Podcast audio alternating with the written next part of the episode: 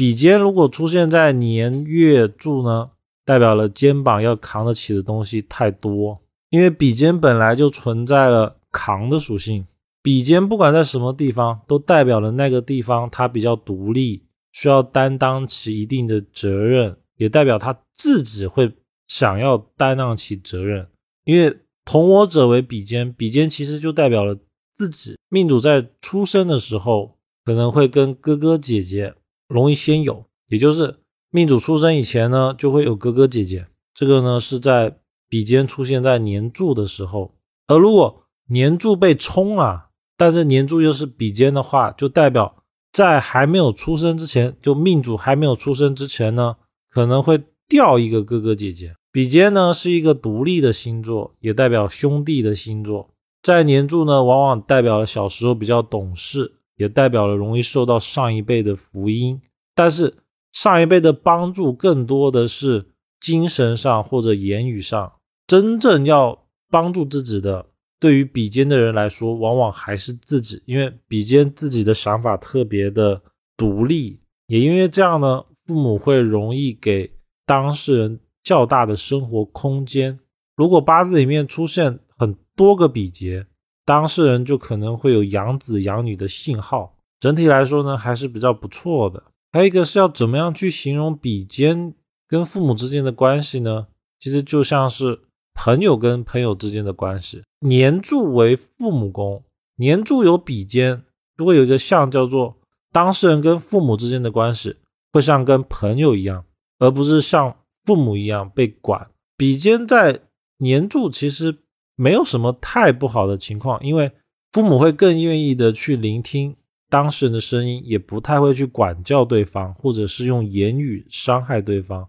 而更多的是像朋友。比肩如果在月柱呢，往往是容易出工作狂、女强人的一个格局。比肩年月柱的女性，往往事业能力强，自我独立早，所以很容易被打上女强人的标签。很早的时候呢，就。会自己出来闯荡，哪怕是在求学阶段，他也会去做一些自己的事情。比如说，正常的人是念书的阶段啊，就好好念书，然后可能要经历过考研啊，或者是等毕业之后去实习。而比肩的人不是，他会在念书的期间就制定好自己的人生方向，并且呢，会好好的去朝他的方向去做。所以，比肩在月柱。一定在他的求学阶段，大约十八岁之间，他就知道了自己要做什么。女命呢，特别的明显，而且女命她还会有一个相，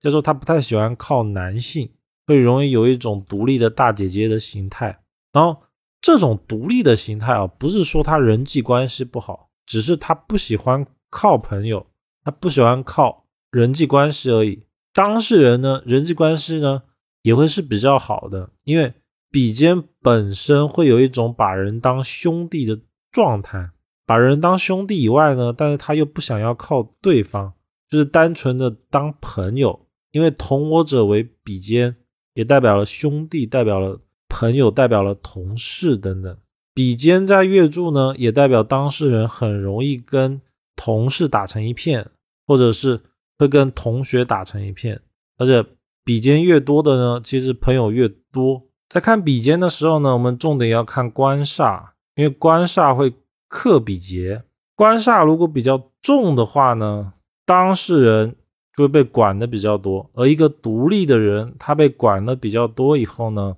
就出现了一个象，叫做他不想要做的事情，但是偏偏别人逼他做，所以往往八字里面官煞。跟笔尖同时出现的话呢，代表当事人他本来想做的事情没办法去做，而有人呢，或者是有事情有某种原因逼着他不得不朝着他不太想去做的方面去做。比如说，当事人可能想要从事的是艺术类或者是创意类，但是呢，他的父母可能比较希望他当一个医生或者是当一个公家机关的人。最后的结果呢，会是当事人会尊重父母的意见，而从事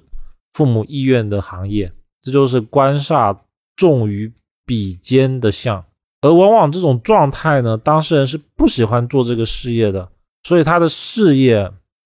就不会有太好的起色。当事人呢，也不会把太多的心力放在事业上。第二个是，如果当事人的官煞没那么重，比肩比较旺的话呢，他容易只做自己的事情，而比较疏忽于配偶之间的关系。